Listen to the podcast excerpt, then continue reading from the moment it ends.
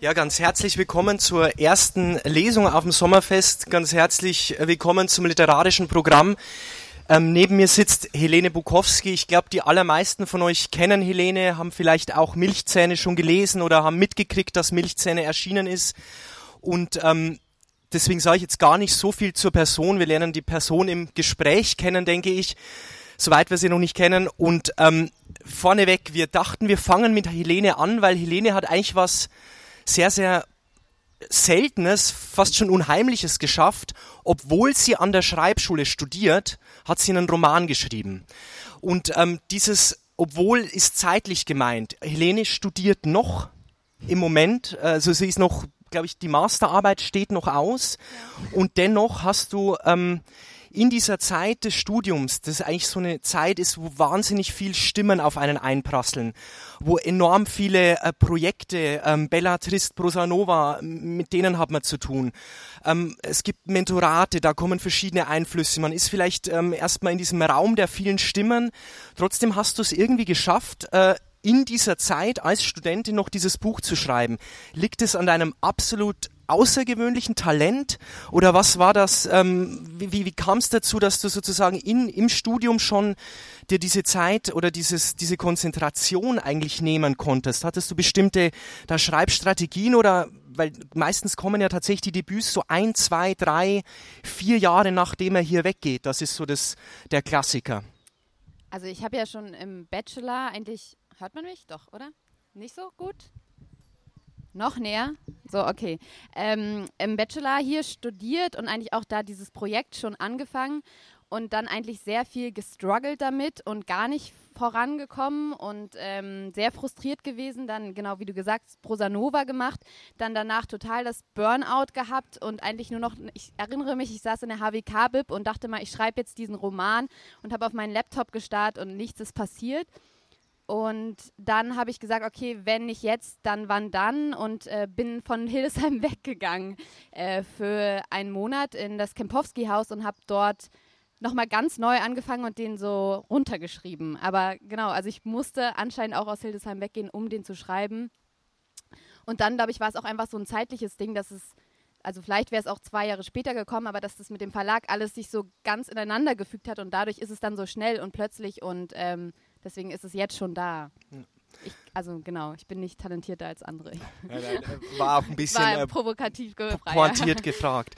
ähm, praktisch, du sagtest, du bist von, von Hildesheim dann ins Kempowski-Haus, also quasi von der Provinz in die wirkliche Einöde, in die wirkliche Abgeschiedenheit, also wirklich so einen Schreibraum geschaffen, wo kaum mehr Einflüsse waren, wo womöglich vielleicht sogar die Internetverbindung gar nicht so gut war, also um so einen absoluten Fokus, so eine Konzentration auf, auf den Roman, auf den Text zu haben. Ja, ich dachte halt, dass äh, ich kann, also wenn ich zu Hause versuche zu schreiben, dann ist doch immer Netflix da, dann ist Facebook da, dann möchte ich mich mit Leuten treffen. Und ich habe so gedacht, okay, wenn ich das schreiben kann, dann brauche ich diese Abgeschiedenheit. Und das hat da halt wirklich funktioniert, weil ich musste mich auch um nichts kümmern. Für mich wurde gekocht.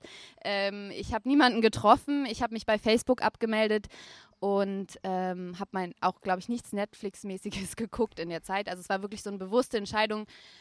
Und ähm, das hat, glaube ich, auch mir voll dann für dieses Schreiben geholfen, sich da so in diesen Raum auch zu begeben und so wenig von außen da mir reinquatschen zu lassen wie möglich.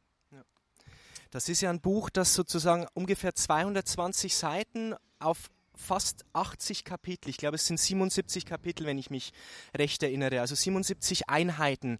Also sozusagen es ist ein Roman, der aus so kleinen Zellen, aus, aus wie so Bildstills vielleicht auch bis zu einem gewissen Grad entstanden ist. Wie bist du da von diesen kleinen Formen, also so von so zwei, drei Seiten Einheiten auf diese praktisch wirklich ins Erzählen äh, geraten eigentlich? Ich hatte das, glaube ich, ich hoffe, ich wiederhole mich jetzt nicht für Leute, die mich schon mal, ich war bei ähm, Kevin im Seminar und habe es so ein bisschen erzählt, aber ich erzähle es jetzt einfach nochmal. Äh, es war halt so, dass ich dann äh, weil ich so frustriert war und diese Schreibblockade hatte und das hatte ich auch noch, als ich in dieses Haus gefahren bin und dann dachte ich so, okay, ich muss jetzt nochmal ganz neu ansetzen und habe meine ganzen Notizbücher durchgeguckt und habe geguckt, was für Notizen finde ich, die diese Welt irgendwie äh, für mich darstellen oder so und habe die gesammelt und ausgeschnitten und hatte dann so, da gab es das äh, Privileg, dass man so einen riesigen Tisch hatte, den man nehmen konnte und habe diese Zettel dorthin gelegt und habe eher gedacht, ich mache jetzt so ein ganz Artifati-Roman und ähm, baue halt so aus so diesen ganz Mini-Fragmenten und hatte es mir schon so zurechtgelegt und habe dann aber mich plötzlich an den Schreibtisch gesetzt und habe angefangen, diese zu sortieren und bin dadurch dann ins Schreiben gekommen. Und vielleicht merkt man deswegen noch, dieses Fragmentartige ist irgendwie noch da in dem Roman, weil es halt von diesen Fragmenten kommt und weil auch so mein Schreiben funktioniert, dass es halt super viel über Beobachtungen und Notizen geht. Und dann hat sich aber also dann in die, dann bin ich in so ein, wie so ein Schreibrausch auch gekommen und plötzlich hat das alles sich so ineinander gefügt und ähm, dann kam plötzlich auch so ein Plot, der vorher überhaupt nicht da war und vorher war es die ganze Zeit so auf einer Ebene und eigentlich ist nichts passiert. Das war so ein ganz magischer Moment eigentlich. Dieses wirklich, wo du es sozusagen äh, fast visualisiert als, als ähm, äh, angeordnet hast, ausgedruckt, sozusagen von dort aus dann weitergehend in das, also hat sich das dann weitergeschrieben. Genau, diese Zwischenräume haben sich plötzlich ja. gefüllt. Ja. Was ich bei dem äh, Buch, man kann, man, es gibt ja viele Lesarten. Das sind ja diese drei weiblichen Hauptfiguren, die in einer nicht näher benannten Gegend ähm, wohnen, kann man sagen, oder, oder sich da eigentlich um ihr Überleben sozusagen da, da auch kämpfen. Ähm, was mich, und da gibt es ganz verschiedene Lesarten, könnte man, man könnte durchaus auch vielleicht eine feministische Lesart drauflegen, man könnte eine ähm, kulturkritische Lesart drauflegen, ganz viele verschiedene Möglichkeiten bietet der Roman an. Was mich äh, ganz ganz stark beeindruckt hat oder was mich am meisten beschäftigt hat da, das ist, dass du da eigentlich eine Gegend erfindest, die nicht so bewusst postapokalyptisch aufgeladen ist, dass man irgendwie weiß, da ist das oder das passiert oder da ist es sozusagen, da ist die Gesellschaft eigentlich komplett weggebrochen, sondern du nimmst, du drehst dann ein paar Stellschrauben, du reißt ein paar Brücken ab, die eigentlich woanders hinführen, du nimmst ein bisschen Technologie zurück, du nimmst ähm, eine ganze Menge zivilisatorische Errungenschaften zurück. Und dann äh, entsteht da so ein Milieu, das fast wieder so was Clan, und Sippenhaftes hat und wo dann eigentlich so, ja, starke Strukturen, die auf wer hat welche Ressourcen zur Verfügung, es kommt wieder Tauschhandel in Gang. Und einerseits ist dann düsteres Weltbild wirklich drinnen, also sozusagen, wenn sich eine Gesellschaft irgendwie selbst überlassen ist, dann geht es da richtig schief. Auf der anderen Seite ist da eine große Zärtlichkeit, eine große Solidarität, ein großer Trost im besten Sinne, dass Leute aufeinander Acht geben, eben zum Beispiel die äh, Ich-Erzählerin auf das Kind, das sie dann in dieser Gegend findet. Würdest du diese zwei Pole, einerseits so dieses wirklich, ja schon ähm, dystopisch, ähm, wenn man die Gesellschaft sich selbst überlässt, dann lässt, dann geht's bergab. Auf der einen und diese ganz positive äh, Kraftzelle der Mitmenschlichkeit, so als die zwei Bewegungskräfte auch verstehen, oder war das vorher so geplant oder überinterpretiere ich? Äh, nein, also du ähm, überinterpretierst nicht. Ich glaube, ich habe es nicht geplant. Ich habe jetzt nicht hingesetzt, mich hingesetzt und gedacht, okay, ich mache diese zwei ähm, Momente. Aber ich finde zum Beispiel schön, dass du sagst, dass du auch dieses Positives und dieses Solidarische siehst, weil ganz viele Leute zu mir gekommen sind und meinen, oh, das ist so düster, was ist bei dir eigentlich los? ähm, und deswegen ähm, ich weiß nicht, also ich glaube, meine Welt, also ich mag es halt im Schreiben, mir so eigene Welten auszudenken und deswegen hat es halt diesen dystopischen Charakter, aber mir ging es dann halt nicht darum, so eine krasse Welt zu erfinden, wo dann so Maschinen und also so Science-Fiction-mäßig, sondern eher so eine eigene Welt, die halt so über Stimmung und Atmosphären funktioniert und dadurch dann so, so ein, also das finde ich dann spannend, also einfach für mich im Schreiben und so ist es dann, glaube ich, so ein bisschen entstanden. Noch eins vielleicht dazu, ähm, es ist ja diese Gegend eben ich habe so, ich sie irgendwie als so ein Off, Off, Off, Brandenburg, Mecklenburg, Vorpommern, irgendwo so da, ähm, aber nochmal überzeichnet, übersteigert, äh, praktisch äh, gelesen, so da irgendwie in diese sandigen Gegenden rausgesetzt, wo da die ja, einzelnen Gehöfte noch irgendwo rumstehen, wo die Landstraßen langsam an äh, Asphalt verlieren und so weiter. Ähm, jetzt habe ich komplett die Frage vergessen, die ich eigentlich stellen wollte. Ist, ist aber gar nicht schlimm. Aber doch genau. Hattest du eine konkrete Gegend als ähm, sozusagen ähm, Panorama vor dir oder war, ist das sozusagen also fiktiv zusammengesetzt aus, aus ja, Bruchstücken deiner Seele? Uiuiui, jetzt äh, ist auf jeden Fall Bruchstücke meiner Seele, meiner düsteren Seele. Nein, ähm, also es ist, ich, es ist Brandenburg und Mecklenburg einfach, also von der Landschaft und ich glaube, das kommt halt daher, weil also ich finde autobiografisches Schreiben, es interessiert mich nicht so, aber ähm, trotzdem diese Landschaft hat etwas autobiografisches, weil ich mich in meiner Kindheit und Jugend viel dort äh, aufgehalten habe und einfach eine starke Verbundenheit dazu empfinde. Und dann glaube ich, auch so das Bedürfnis hatte, über diese Landschaft, die mich beschäftigt ähm, oder die mir nahe ist, äh, zu schreiben. Und ich wollte jetzt aber nicht sagen, okay, es ist Mecklenburg oder Brandenburg. Also ich mag gerade, dass es halt in der, sich so in der Schwebe befindet. Und ähm, ja, aber ich mag halt einfach Kiefernwälder und diese Ästhetik von Kiefernwälder und Felder und so. Und deswegen musste das da auch irgendwie rein.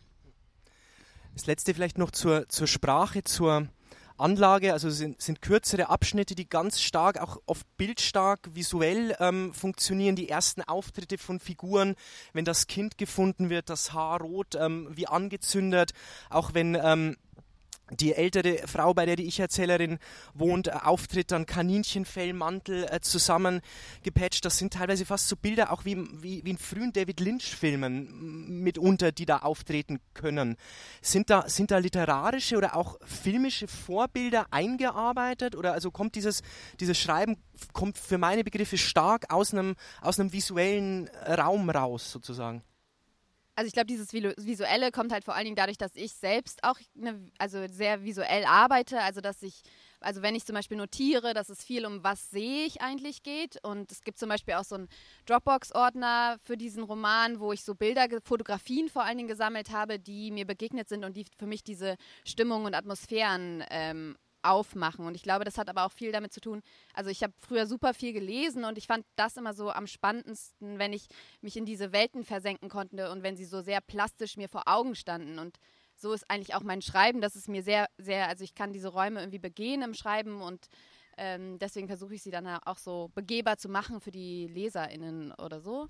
Genau, aber dieses Visuelle interessiert mich halt hm. einfach schönes, schöne, äh, praktisch schöne Metapher. Du kannst diese Räume begehen beim Schreiben. Also so, ich wünschte mir das immer, ich könnte Räume begehen, ich muss sie mir durch Worte karg herbeikonstruieren und dann äh, sagt der Lektor, ich sehe sie trotzdem nicht wirklich. Und ähm, du kannst sie wirklich im Schreibprozess sozusagen begehen. Du begibst dich hinein, wie du hast die, diese Bilder vor Augen und ähm, kannst sie fast wie 3D-mäßig durchbewegen. Ja, es ist halt eigentlich wie so ein Film und dann muss ich es einfach so aufschreiben, wie ich es sehe. Es klingt jetzt irgendwie strange, aber. Äh, hört sich so aber toll an vom Arbeitsprozess. Man sieht so einen Film, den schreibt man dann auf und dann entsteht da so ein Buch draus. Ja, ganz leicht, easy peasy. Nein, also natürlich auch immer wieder schwierig zwischendrin und so. Aber erstmal so der erste, erste Impuls oder dieses, ja, so würde ich es beschreiben auf jeden Fall. Wunderbar, das ist hier der, die Lesebühne. Wir, haben, äh, wir wollten mit einem Gespräch am Anfang einsteigen, aber jetzt hören wir natürlich einen Auszug aus Milchzähne und ähm, ja, freue ich mich sehr drauf. Ich habe dich tatsächlich noch nie draus lesen hören, vielleicht manche andere schon. Deswegen ähm, viel Spaß jetzt mit der Lesung von Helene. Genau, ich dachte, wir sind ja heute, es ist ein Fest und deswegen lese ich die Festszene in diesem Roman es ist halt ein viel düsteres Fest, als es das, das heute hier ist. Aber ähm, ja, ich hoffe, ihr verzeiht mir das. Ähm, genau, warte mal, ich muss mal kurz ein bisschen. Soll ich noch? Ich sag noch kurz, wo wir uns vielleicht befinden. Also, ähm, es ist ja so, dass Skalde, die Ich-Erzählerin, mit ihrer Mutter in dieser Gegend lebt ähm, und dann die Brücke wurde gesprengt, also sie haben sich abgeschottet von dem Rest der Gesellschaft, also diese ganze Gemeinschaft, die dort lebt. Und jetzt find, hat die Skalde, die Tochter, aber die Erzählerin, ein Kind im Wald gefunden und hat das mit zu sich genommen. Und das hat eigentlich alles so in Aufruhr gebracht. Und sie konnte jetzt abwenden, dass die Leute dieses Kind halt ja umbringen, ähm, dass sie es ausliefern muss. Und jetzt ist es aber so, dass zwei zwei Töchter verschwunden sind ähm, und natürlich jetzt die Leute in dieser Gegend eine schuldige Person suchen und wieder das Kind verantwortlich machen. Und die Ich-Erzählerin Skalde jetzt eigentlich abwenden muss, dass sie dieses Kind ausliefern muss. Und jetzt gibt es zum Glück ein Fest und sie nutzt diese Situation, um, ja genau, das werdet ihr jetzt äh, hören. Ich stand im Schutz der Bäume und blickte zur Festzeltwiese. Die Pavillons waren bereits aufgebaut, die weißen Plastiküberzüge frisch gereinigt, dazwischen rauchte ein Grill.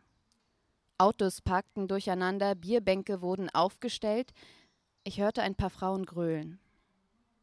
Auf einem Klapptisch lag auf einem Wachstischtuch das gehäutete Wild, Blut tropfte ins Gras. Etwas abseits bei der befestigten Feuerstelle hatten sich die Kinder versammelt und schichteten Zweige und Äste aus dem Wald auf. Ich konnte mich nicht gegen die Vorstellung wehren, dass sie beim Anzünden die Kontrolle verlieren würden.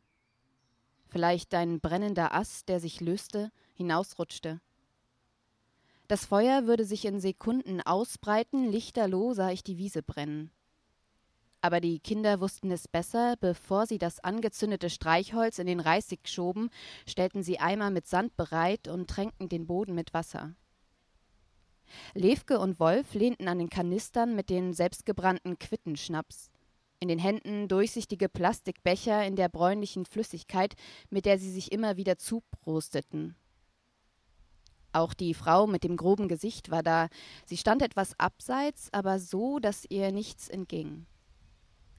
Mein Blick folgte den Hunden, die über die Wiese jagten, nicht ganz entschieden, ob nun im Spiel oder im Ernst, stürzten sie übereinander und bleckten die Zähne.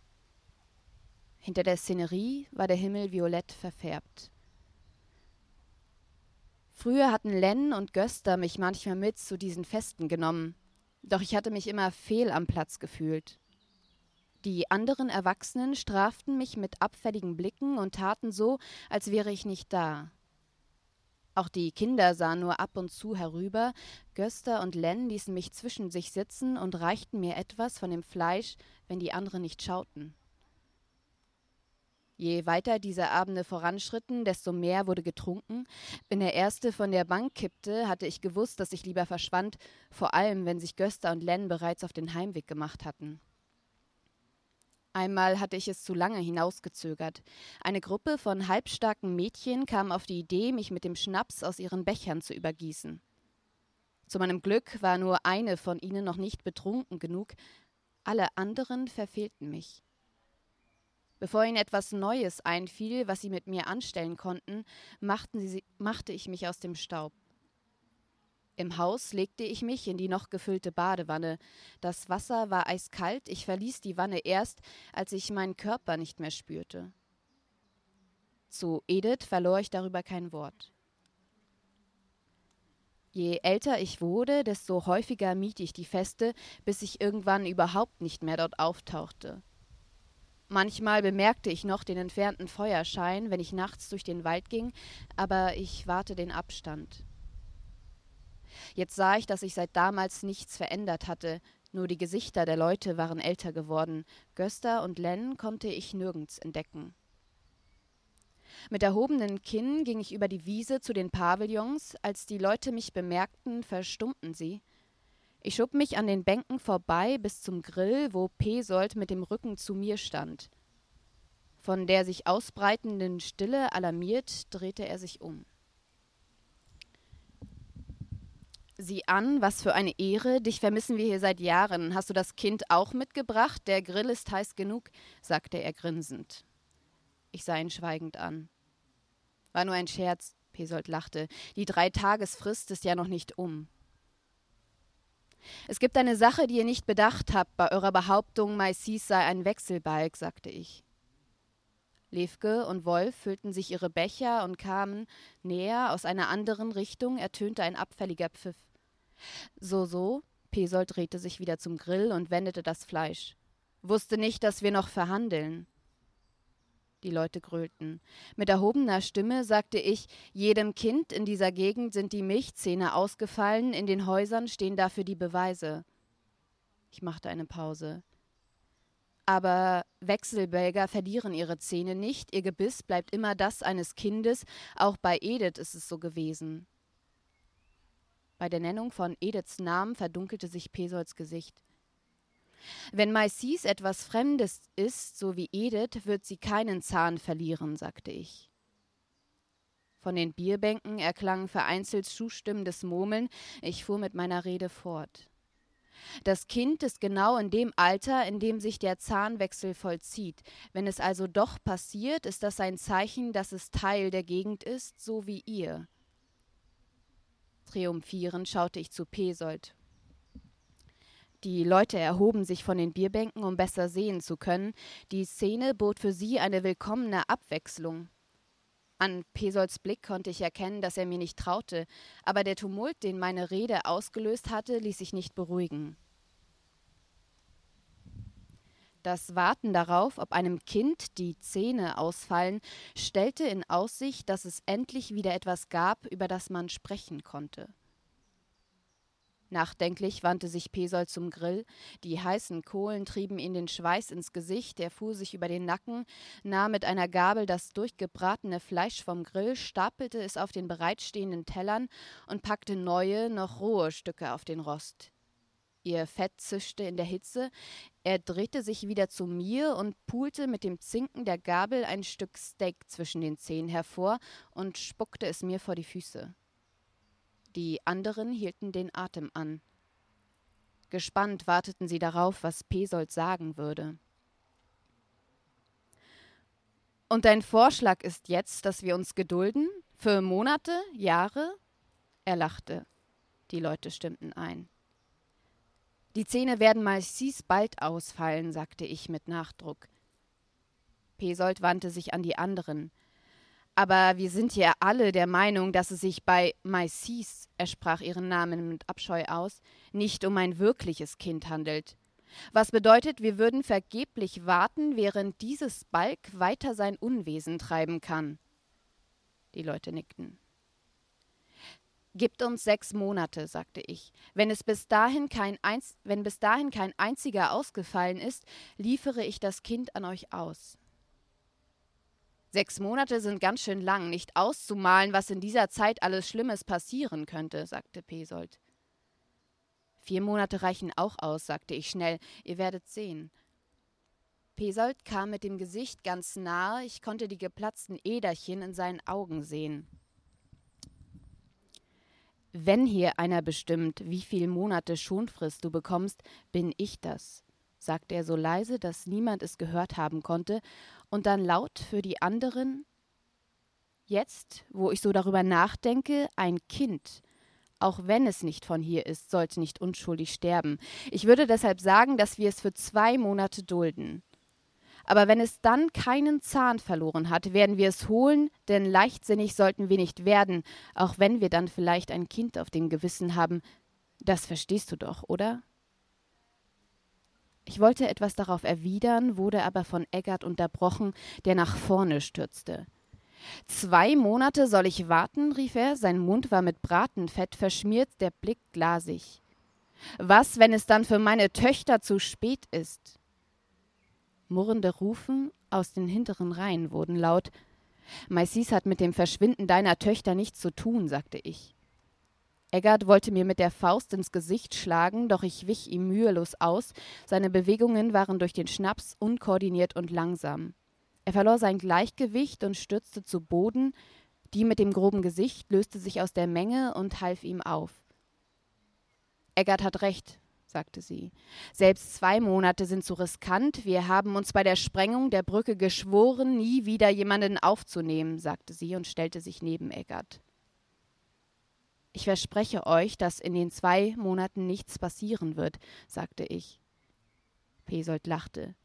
Die mit dem groben Gesicht sagte, es nur zu versprechen ist nicht genug.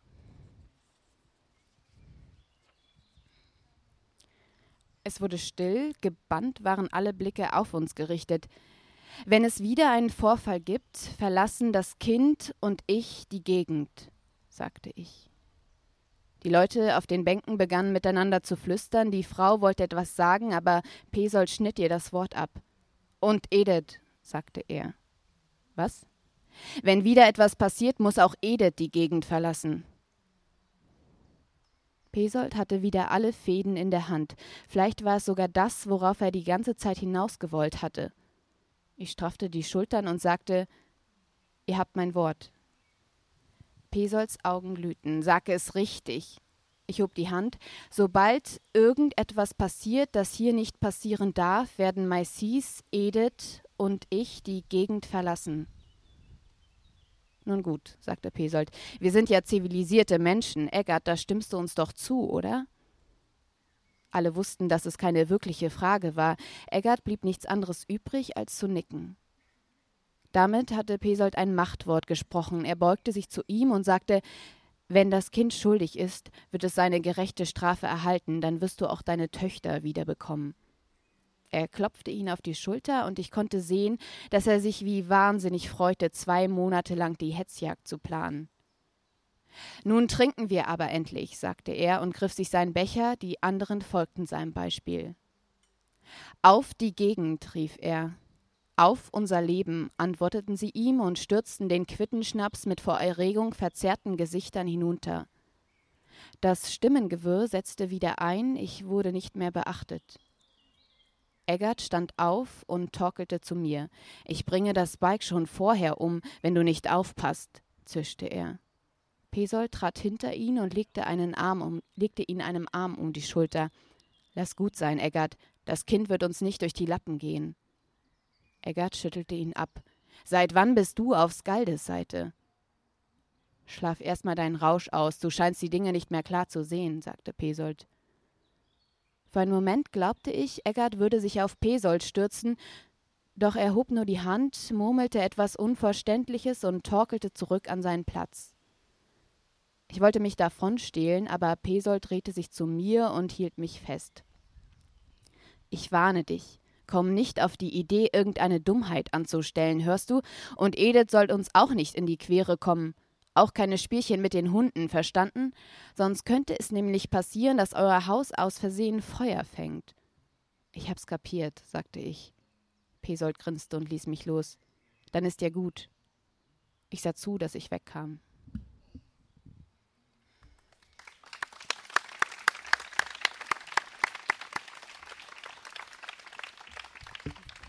Vielen Dank, Helene, ähm, für die sehr, sehr stimmungsvolle Lesung. Es ist eine etwas weniger sympathische Festgemeinde, als äh, hier äh, sich versammelt hat. Pesold, Egger ähm, und die anderen Figuren, die da äh, drinnen sind.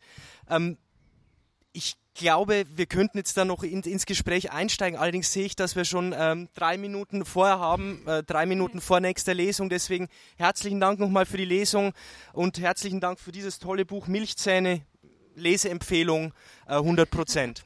Dankeschön. Danke. Ха-ха-ха.